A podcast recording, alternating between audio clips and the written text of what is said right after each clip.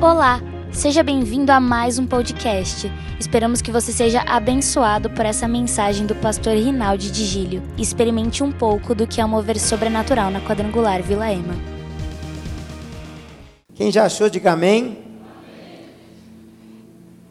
Naqueles dias, Ezequias adoeceu de uma enfermidade mortal e veio ele, filho de Amós, o profeta. Ele disse: Assim diz o Senhor: Põe em ordem a tua casa, porque morrerás e não viverás. Então virou Ezequias o rosto para a parede e orou ao Senhor. E disse: Ah, Senhor, lembra-te, peço-te, de que andei diante de ti em verdade e com coração perfeito. Fiz aos teus olhos. Fiz o que era reto aos teus olhos e chorou. Ezequias muitíssimo.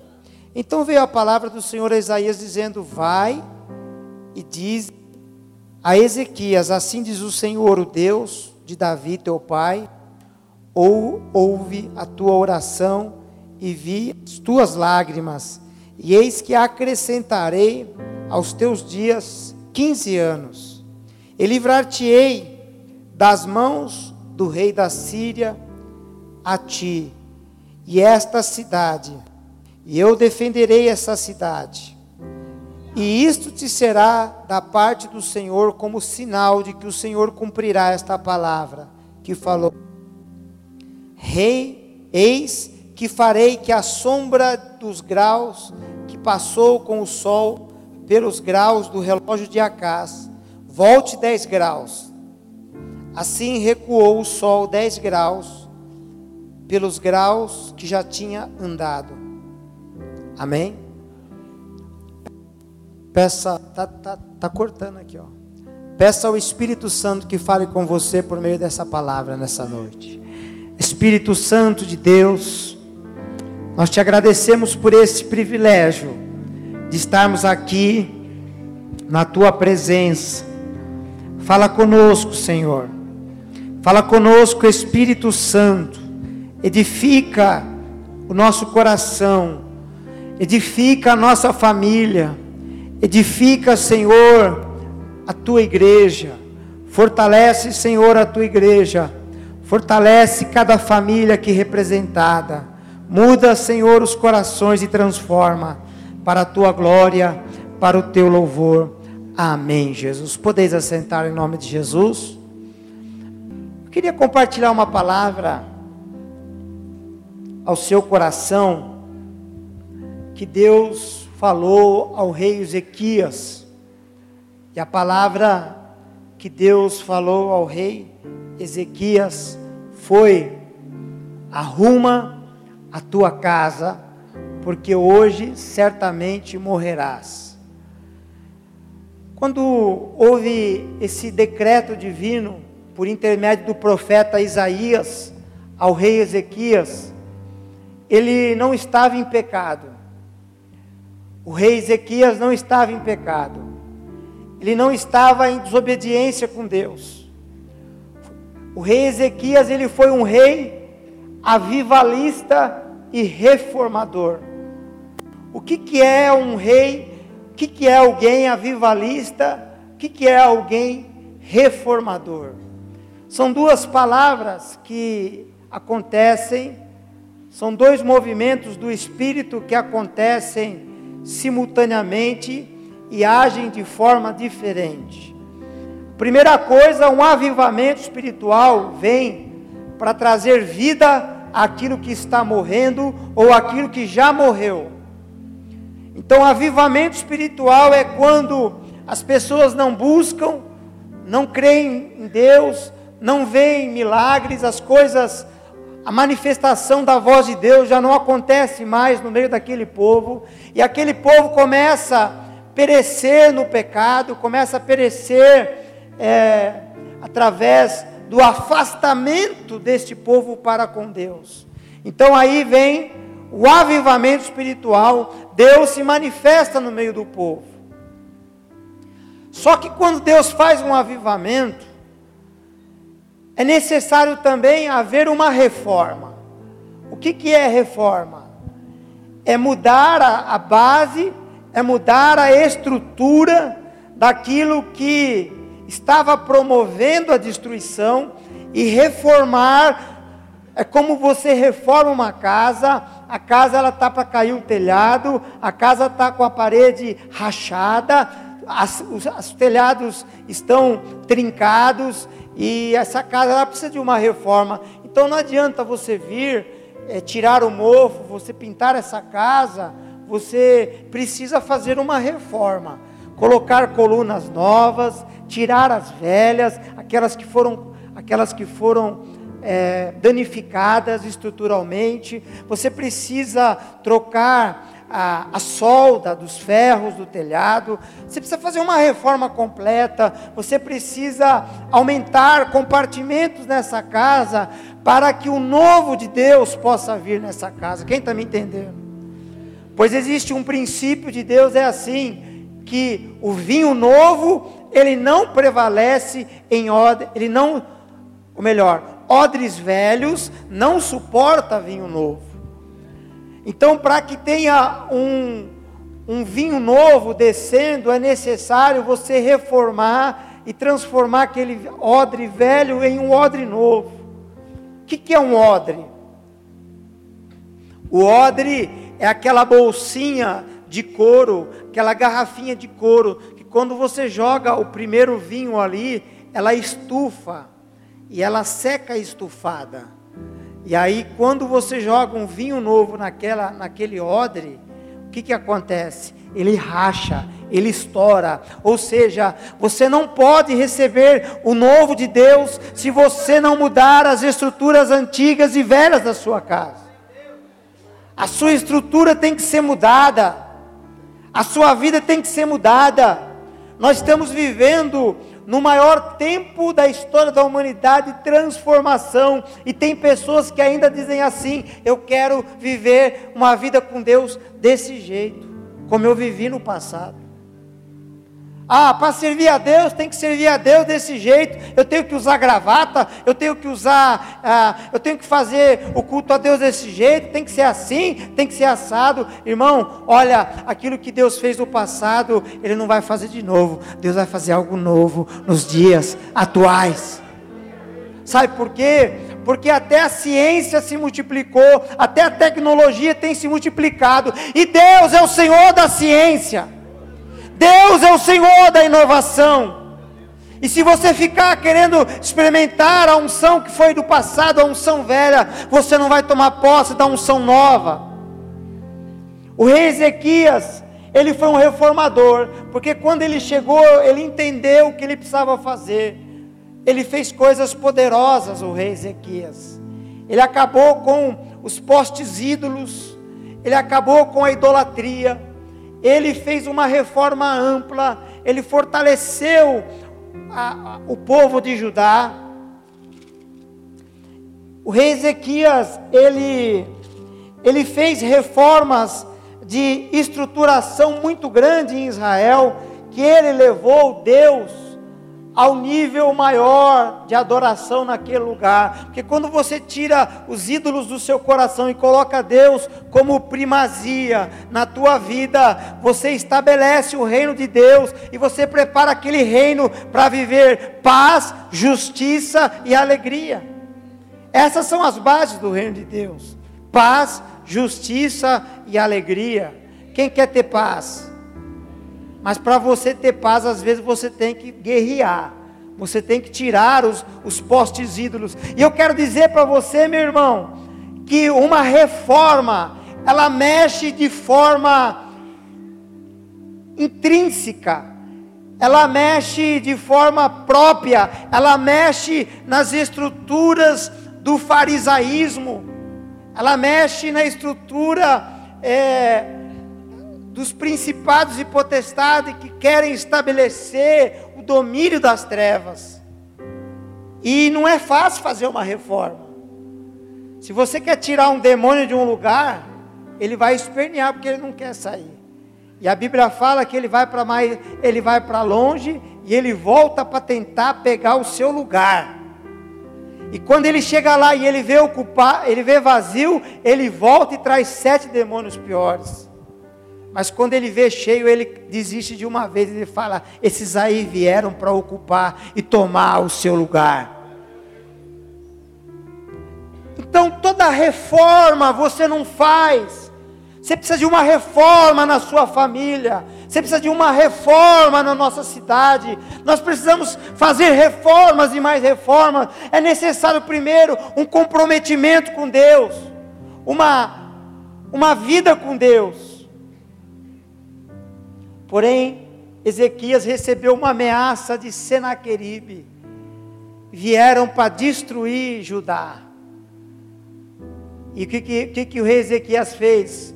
Quando ele recebeu uma carta de ameaça de Senaqueribe, ele pegou essa carta e foi levar diante de Deus. Hoje nós vamos falar os pontos positivos e os negativos de, de, do rei Ezequias. Talvez você pode não acertar em tudo, mas que os erros de Ezequias não sejam os teus erros. Ele pegou uma carta e levou diante de Deus. Senhor, Senaqueribe quer me destruir. A Bíblia fala que Deus, através de um anjo, deu vitória para o rei Ezequias. Numa noite houve uma grande livramento, uma grande vitória. Mas agora o tempo se passou, e agora ele não está sob julgamento do seu pecado, ele não está sob julgamento do seu, de uma vida errada que lhe veio, mas ele está debaixo de um julgamento de uma enfermidade, e ele está prestes para morrer. E vem lá o profeta de Deus, profeta Isaías, e fala assim: Olha, Deus manda te dizer para você arrumar a tua casa, porque hoje certamente você vai morrer.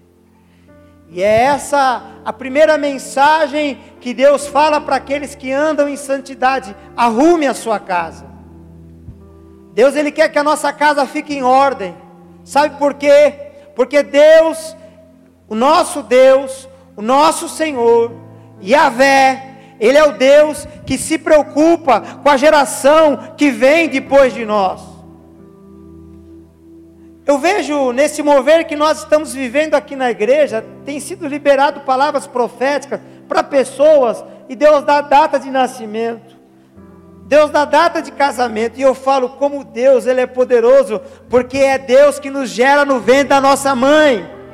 Nós não fomos gerados no acaso, em uma noite de prazer, nós somos gerados no coração de Deus, e a nossa vida nasceu para trazer a glória de Deus sobre essa terra para mudar os lugares que foram assolados. O Senhor nos chamou para mudar e para mover as coisas do, dos lugares e transformar os lugares por onde colocamos a planta dos nossos pés.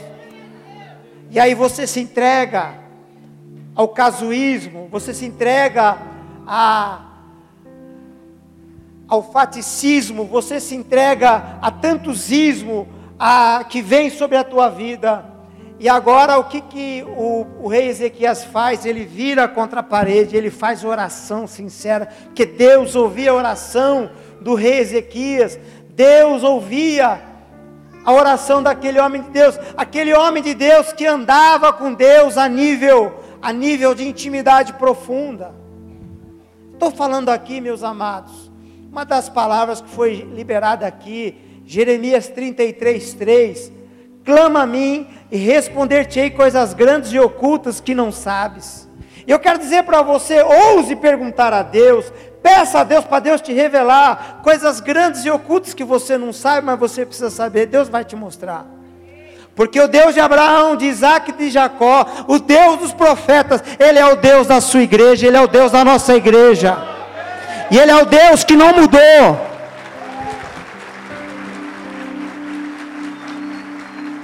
Olha, eu quero tocar num assunto importante aqui. Existe a diferença entre Deus. Ah, se Deus não muda, Ele não mudou, por que que aqui no texto Ele vai revogar a sentença na vida de Ezequias? Existem duas coisas que Deus. Eu quero separar os atributos de Deus com ações de Deus, ações do governo de Deus e da natureza e dos seus atributos.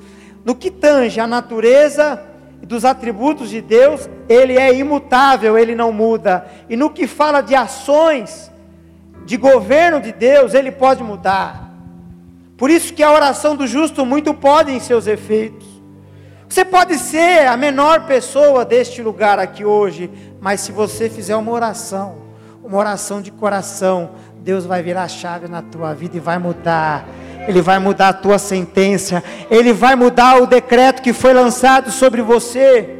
Eu não sei como que o profeta, o rei Ezequias, ele vivia, se ele comia bem, se ele comia muita gordura, ou, ou se ele estava enfermo, qual que era, a, provavelmente seria uma úlcera que ele tinha na cabeça, qual era o problema, se foi oriundo da sua alimentação, do seu modo de vida, eu não sei. Era um decreto que estava sobre ele. Mas Deus, ele põe decretos e Deus, ele tira decretos, porque ele é aquele que manda e acontece, ele é aquele que abre a porta e ninguém fecha, ele é aquele que fecha a porta e ninguém abre. Está entendendo?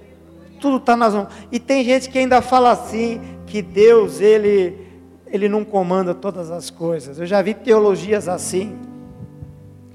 Ainda bem que Deus, ele, ele, ele prefere uma oração sincera do que uma, simplesmente uma teologia sincera. O rei Ezequias, ele tomou uma decisão e ele fez uma oração, e essa oração de Ezequias moveu o coração de Deus, e Deus começa a fazer vários milagres por causa da oração. Quem quer saber os milagres que Deus fez por causa dessa oração? Deus realizou milagres na vida de O primeiro milagre, a oração de Ezequias moveu Deus. Quem é Ezequias para mover Deus? E quem é você nessa noite para mover o coração de Deus? A oração de Ezequias moveu Deus e a palavra do Senhor diz: Eu vou te livrar das mãos do rei da Síria. Isso já é um milagre. Vencer uma batalha é um milagre. Livrar-te-ei por causa do pedido de uma oração. Deus fez um milagre dando-lhe 15 anos de vida. Ou seja, Deus, ele aumenta os anos de vida de Ezequias. O segundo milagre, Deus liberou Ezequias. Deus libertou Ezequias do rei da Síria. Então, pera lá, de novo. Primeiro, milagre, Deus aumentou os seus dias. Segundo, ele libertou Ezequias do rei da Síria. Diz a palavra do Senhor: ser-te-ia isto por sinal. E Deus disse: Eu vou dar um sinal e vou fazer um terceiro milagre. E ele fez o terceiro milagre. E o terceiro milagre foi retroceder o relógio de Acás. Naquele tempo, é, o relógio de Acás era, era um relógio solar, onde o sol ele ia se movendo e ia mostrando as horas. Me parece que nós fomos nesse lugar onde tem o relógio de Acás, lá em Israel. Fomos no lugar onde esse relógio ele, é, ele foi estabelecido. Então, Deus fez três milagres. Primeiro, Ele deu saúde, Ele aumentou 15 anos da sua vida. Segundo, o Senhor, ele estava pedindo só uma coisa a Deus. Estava pedindo saúde. Senhor, Senhor falou para mim arrumar minha casa, porque eu vou morrer. Eu não sei se você está precisando de uma bênção de saúde hoje aqui. Uma coisa eu tenho certeza: Deus vai ouvir a tua oração hoje. Deus vai ouvir porque Deus é um Deus que ama você. Eu não consigo ver Deus como um Deus que revoga um decreto. Eu não sei se você está entendendo isso. Hoje,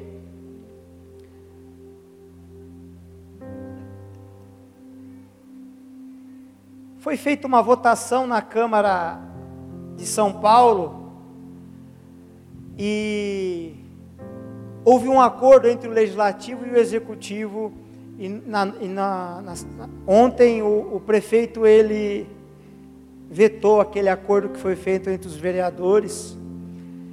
E aí eu perguntei sobre os próprios vereadores podem é, derrubar o veto de um prefeito. Mas quantas vezes isso foi feito na cidade de São Paulo? Muito pouco. Muito, eu acho que praticamente não foi feito isso, porque isso tira o mérito de um prefeito. Mas nas cidades do interior, você derrubar um veto de um prefeito, isso é coisa comum.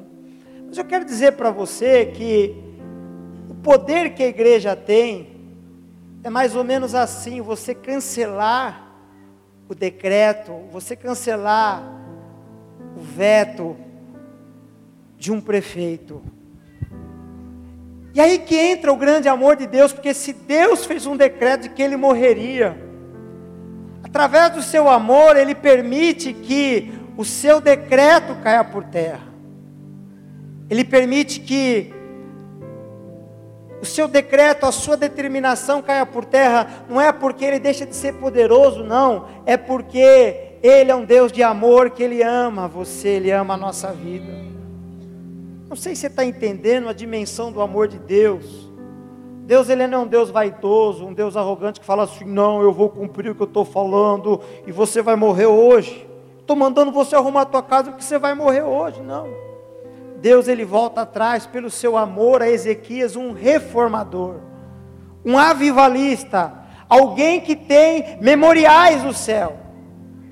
E ter memoriais no céu, você não tem memorial de um dia para a noite, mas é uma vida de comunhão com Deus.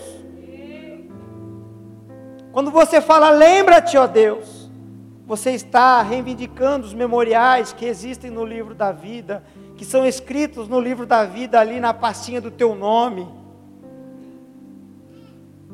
Memoriais, porque Deus nos ama. Quando Deus olha os memoriais, Ele vem e Ele estende as suas mãos sobre a tua vida. Não foi assim para aquele homem que o Senhor visitou e falou assim: Eu tenho visto as suas ofertas, as tuas ofertas têm chegado. Qual o nome desse homem? Quem foi? Foi Cornélio? Cornélio? As tuas ofertas têm chegado diante do trono da graça. E as tuas orações também têm chegado no trono da graça. Por isso que eu falo que aquilo que você ora em secreto, Deus te dá vitória em público. Por isso que nós não somos o que somos pelo nosso talento ou por aquilo que estudamos ou nos preparamos no secreto, nós somos por aquilo que nós cultivamos em Deus, em nossa sala de oração, em nosso tempo a sós com Deus, a nossa salinha do secreto. Amém, queridos? E aí o profeta estava indo embora e falou: Volta lá, e disse que eu acrescentei 15 anos. Quero fazer uma pergunta para você. O que, que você faria se Deus te desse a sua segunda chance? Pois agora eu vou falar o grande erro do rei Ezequias. Ele cometeu um grande erro, mas ele recebeu a segunda chance. Fala para o seu irmão assim: você não pode errar depois da segunda chance. Deus, ele, ele vai, visita o rei Ezequias, e o rei Ezequias, ele se torna diferente, ele, ele recebe o livramento de Deus. E eu não sei, quando Deus dá uma segunda chance, tem pessoas que viram bicho, pioram, endurecem mais. Tem pessoas que amolecem e se tornam melhores. Não sei se você está entendendo o que eu estou falando aqui, mas eu vou ser o mais claro possível. Tem pessoas que recebem bênçãos de Deus, em vez de glorificar a Deus e serem melhores, elas conseguem piorar, porque elas acham que Deus é o seu empregado, acham que vocês têm as bênçãos por causa do seu próprio talento, por causa da sua própria expertise seu próprio know-how. Não tem ninguém como eu, não tem ninguém melhor do que eu. Voltemos para a primeira profecia do rei Ezequias: arruma a tua casa, porque hoje você vai morrer. Por que, que Deus mandou arrumar a casa? Porque Deus é um Deus 100% família. Deus ele é um Deus que se cuida da próxima geração. Deus é um Deus que se importa da paternidade. E Deus nos chamou para ser pais. Eu lembro da minha avó Irene, que a minha avó Irene, ela entendia essa questão da paternidade. Porque ela dizia assim, quando ela cuidava do, das cestas básicas da igreja, ela falava assim: Olha, quando eu não estiver mais aqui, continue alimentando a Maria Helena, uma irmãzinha da nossa igreja. A virada do ano passado para essa, alguém perguntou como que está a Maria Helena, já faz dois, dois meses que ela não estava recebendo a cesta básica. Então volta lá. Volta lá. Ah, vou amanhã. Não, vai hoje. Falei, vai hoje. Vai hoje levar a cesta básica da Maria Helena.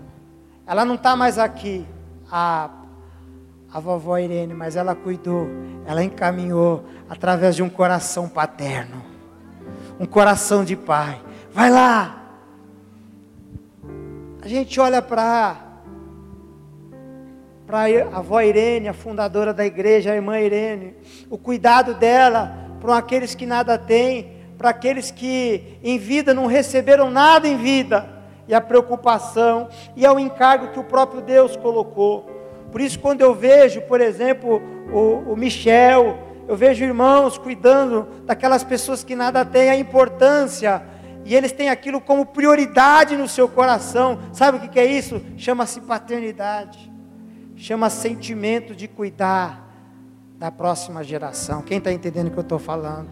E a paternidade, ela não é só para um rei, para um pastor, mas nós vemos aqui o ministério infantil da igreja, a igrejinha das crianças, porque crianças foram batizadas no Espírito Santo ontem, sabe por quê? Porque existe paternidade, existe cuidado para a próxima geração, a importância de levarmos o Evangelho completo ao coração dos pequeninos, para eles se apaixonarem e se interessarem com o sobrenatural de Deus e saberem que o sobrenatural e o impossível tem que ser algo natural e possível a essa geração.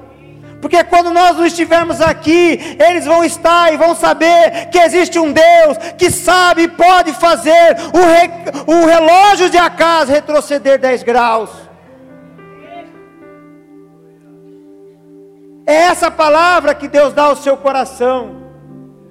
Ezequias não se preocupou com aquela palavra de paternidade, sabe por quê? Que ele, depois que ele saiu desse grande problema da sua vida, ele não mudou, ele piorou. E vou mostrar e vou provar porque ele piorou. Você, meu irmão, Deus vai te dar segunda chance, sabe por quê? Porque Deus é um Deus longâmino em sua misericórdia. Mas a grande questão é o que você vai fazer com essa nova oportunidade? Piorar ou melhorar? Piorar ou melhorar?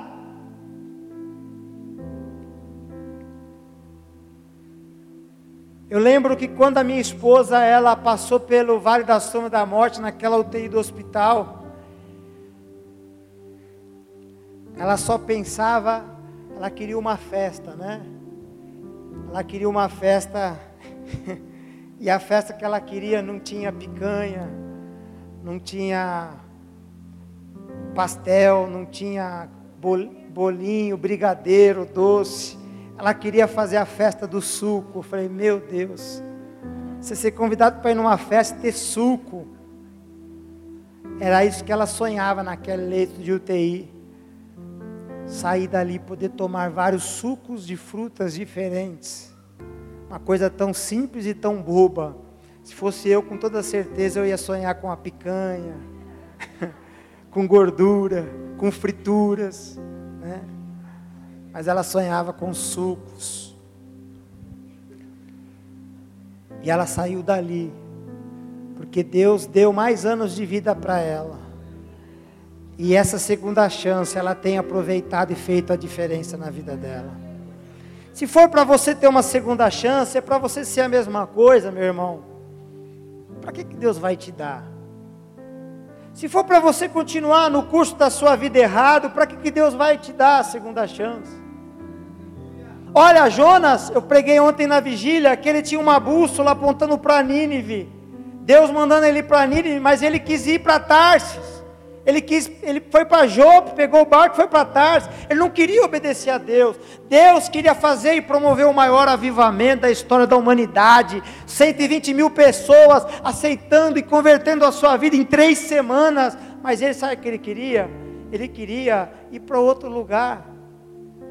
E Deus preparou uma baleia para ele, para que ele pudesse convergir ao plano de Deus, ao propósito de Deus. Então, se você for convergir ao plano e propósito de Deus, você tem que fazer uma limpeza e continuar a reforma. Porque a reforma, ela não é feita das coisas antigas, mas muitas coisas é, dos dias de hoje que também são, não são boas que entram na nossa vida para nos tirar do grande propósito de Deus. E eu encerro dizendo que o rei Ezequias, nos 15 anos de vida, ele gerou o pior rei de Israel. Manassés foi o pior rei de Israel. Sabe por quê? Porque tudo que o pai fez, ele fez ao contrário. Ele construiu ídolos, postes ídolos em Judá. Ele pegou seu próprio filho e sacrificou no templo de, dos deuses pagões ele pegou a idolatria e levou no templo de Deus. Ele começou a fazer coisas abomináveis, abomináveis. Ele fez o pior. E esse Manassés, ele viveu 55 anos assolando. Sabe, você vê um líder que as pessoas não têm saudade dele. Assim foi Manassés. Mas o que me incomoda Sabe por que Manassés foi esse traste? Você sabe por que, que ele foi esse empiastro?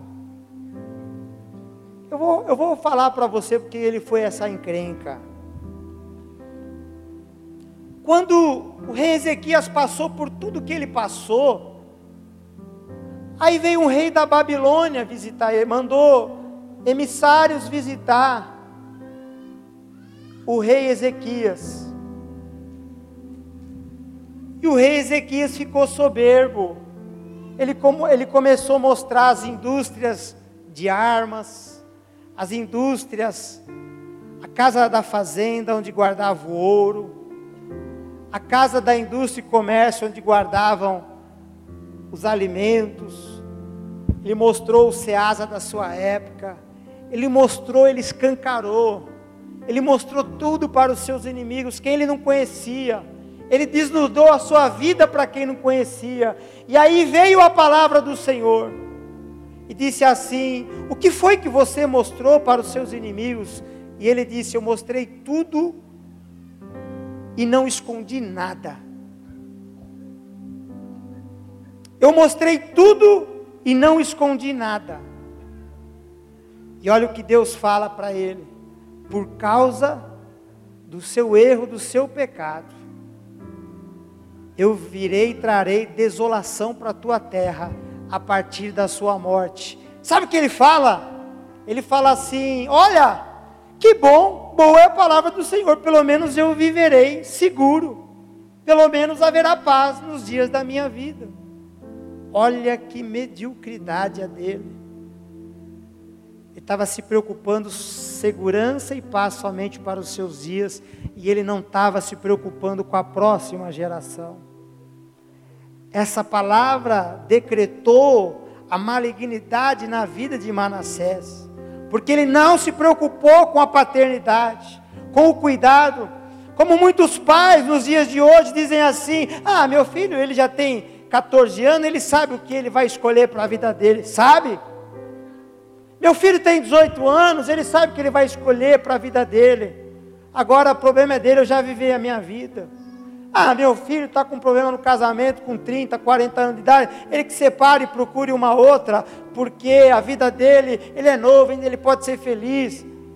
Não tem paternidade, não tem cuidado, não tem você sentar e falar, colocar a vontade de Deus, o propósito de Deus no coração, dizendo o seguinte: filho, casamento não é descartável, casamento é plano, é sonho de Deus, e aquilo que o homem quebrou, Deus pode resolver, Deus pode consertar.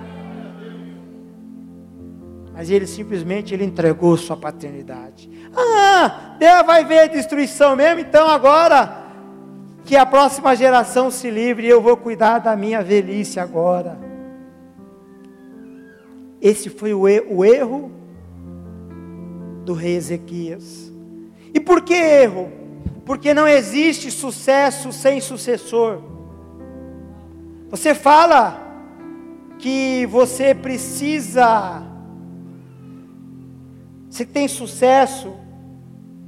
Depende, o que você acha que é sucesso? É ter uma mansão num condomínio fechado? Aquele traficante Carlos Abadias tinha uma mansão num condomínio fechado.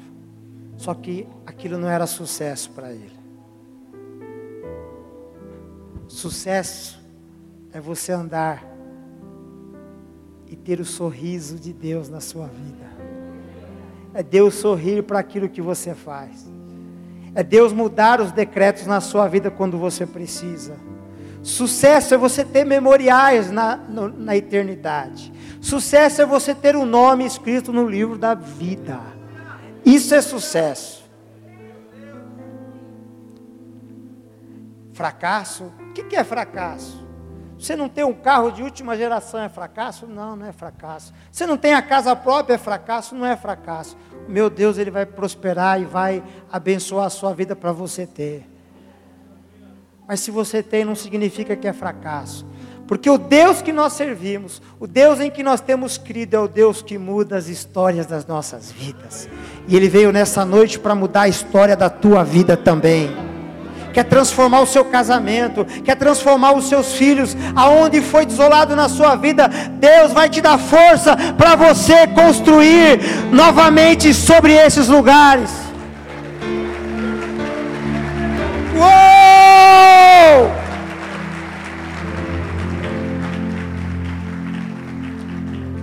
Eu tenho um perfil que eu gosto de seguir muito, é o perfil do Angelus Temple, do Instagram lá em, em, Los Angeles. É o perfil da, da nossa fundadora, a igreja, a primeira igreja quadrangular que foi construída lá nos Estados Unidos, em Los Angeles. E eu sigo eles, está tendo um avivamento lá. Tem igreja latina lá dentro, tem a igreja americana lá dentro. E tem um pregador que eu gosto muito, que é o Show Balls ele tem um podcast em inglês chamado assim, é Explorando o Profeta, que ele está pregando lá direto. Eu acompanho ele, o Showballs, eu acompanho, e eu vejo assim que legado é isso. A pessoa foi embora, mas a obra continua. Ninguém vai acabar a tua obra. Ninguém vai destruir o seu nome. Ninguém vai destruir matar a sua vida, pois tudo está nas mãos do nosso Deus.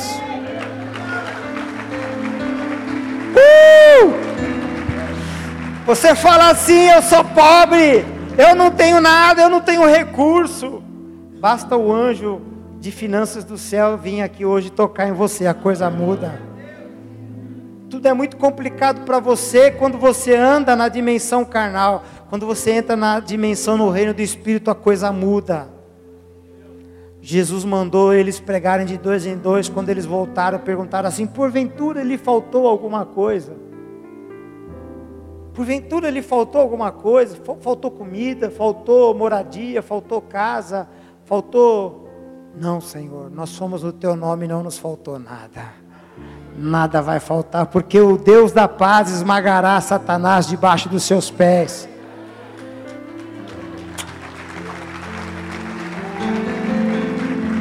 Romanos 16, 19 fala que o Deus da paz esmagará Satanás, não é debaixo dos pés do Senhor, debaixo dos pés das intercessoras da sua igreja, das irmãs do jejum. Não, é debaixo dos seus pés. Você vai pisar na cabeça de Satanás.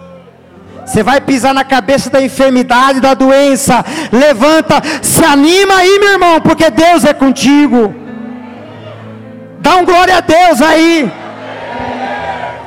Dá um glória a Deus, se anima aí, você não está sozinho. Você não está sozinho, ninguém vai pagar. Uh! Hey! Ninguém vai pagar. Porque tem memoriais lá no, no livro da vida, na eternidade. Nós temos memoriais. Uh!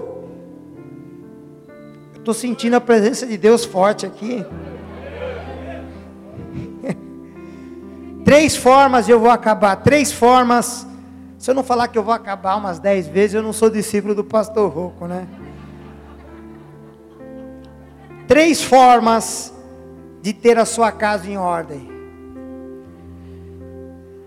Ezequias falou: Senhor, eu andei diante de ti com fidelidade. Primeira forma de você arrumar a tua casa é andar diante do Senhor com fidelidade. Nas parábolas de Jesus, quando ele fala sobre a vida eterna, sobre o encontro com Deus, sobre o acerto de contas entre Deus e os homens, ele fala assim: servo bom e fiel. Servo bom e fiel. Eu não sou chamado para fazer a minha vontade ou para estabelecer a minha ótica de visão no reino de Deus. Eu sou chamado para mim ser fiel. Você foi chamado para ser fiel. Em Apocalipse, quando ele fala às igrejas, ser fiel até o final, ser fiel até a morte, dar-te-ei a coroa da vida. Só os fiéis recebem e entram para o gozo do Senhor.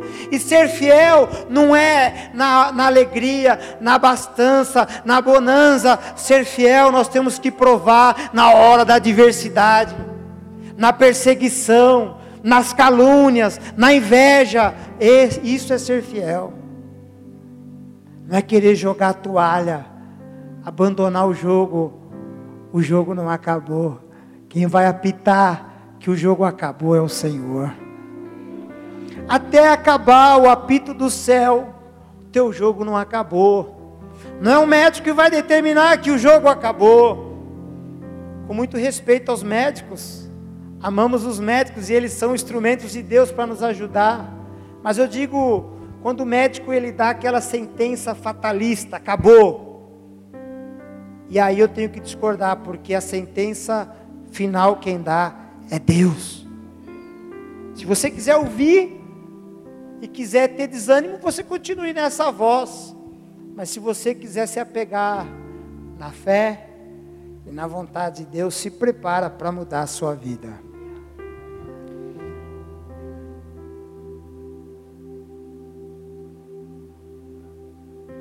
A segunda forma de colocar a sua casa em ordem é andar com o coração inteiro andar com interesse de coração. Sabe o que é interesse? Integridade é ter todo o coração nas mãos de Deus, é não deixar outra coisa tomar o seu coração. Por isso que a palavra diz: guarda o teu coração, porque deles procedem as saídas da vida. Guarda o teu coração, porque é o teu coração que você vai ter que tirar força de onde você não tem. Você vai ter que tirar a resposta de onde você não tem. E se o teu coração tiver ódio, que resposta você vai tirar? Se o teu coração tiver raiva, que resposta você vai tirar na hora do dia mal? As saídas da vida estão dentro do coração. As saídas para a tua vida estão, Deus já colocou tudo dentro de você.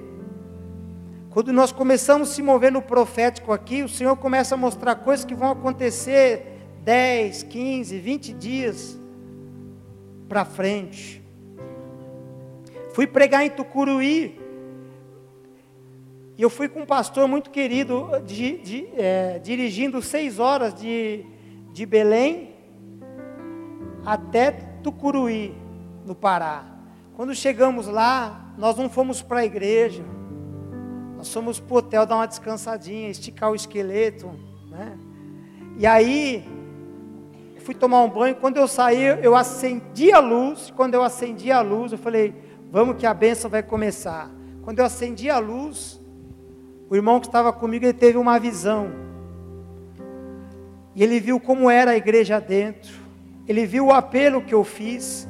E ele viu que o pastor que estava dirigindo o carro, ele tinha sido o primeiro a atender o apelo. Ele mostrou as palavras escritas sobre o povo, sobre o auditório. E aí eu comecei a orar, e eu, antes de orar e chamar as palavras que Deus estava dando por a vida dos irmãos, do, do irmão que estava comigo, do Alisson, eu, eu dei as palavras de conhecimento que Deus me deu. Comecei a orar, a orar. E aí eu fui para a igreja e ele me contou o que ia acontecer. E ele falou, aquele irmão que dirigiu seis horas conosco, ele foi e ficou do cantinho direito do palco. Aí eu falei, olhando para frente, falei, é, foi tudo assim, ó, tudo aconteceu como o Senhor mostrou. Ele é o Senhor do tempo. Ele está lá na frente, Ele está lá atrás. Não tem passado, não tem presente, não tem futuro. Tudo está num plano só diante de Deus. Você pergunta se Ele é poderoso? Eu tenho certeza que Ele é. Guarda o teu coração. Guarda o teu coração. Guarda teu coração, não deixa relacionamentos extraconjugal destruir o, aquele plano inicial que Deus deu para você. Lute pelo teu marido, lute pela sua esposa, lute pelo teu filho. Teu filho se enveredou nos caminhos das drogas, lute por ele, ele é teu. A palavra fala que ele é a herança bendita do Senhor. Ele não foi feita para ser maldição nessa terra, mas para ser bênção. E por último,